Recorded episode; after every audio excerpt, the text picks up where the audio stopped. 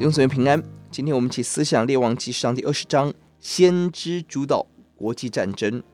经文的表面是以色列国跟亚兰国的征战，但背后是神的旨意，让以色列人三次以寡击众，不可能的得胜。上帝使人得胜的目的，不单在保全他自己子民的性命，更重要，十三节要使人认识神、敬畏神，使人知道耶和华神不是山神，而是二十八节天地的主宰。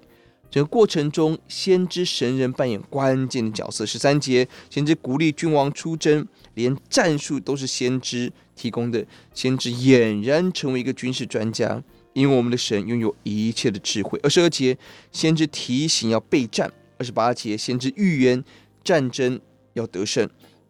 三十五、四三，先知责备亚哈王纵虎归山，违背神的命令，将要受极大的刑罚，一命偿命，国家被掳。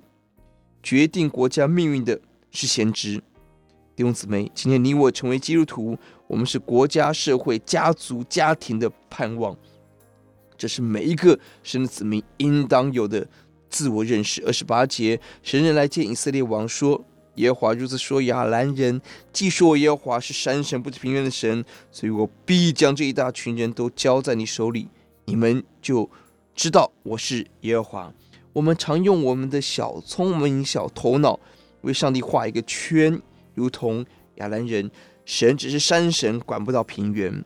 我们认为上帝只管教会的事情，圣经只管属灵的事情，上帝只管一些小事，国家大事、公领域的事，上帝不管。错，上帝不是地域性、绝局限性的神。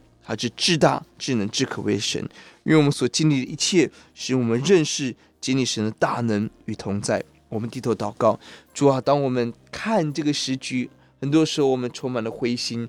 欧，主啊，看到恶者的嚣张，看到神子民的软弱，看到教会被排挤、被边缘化。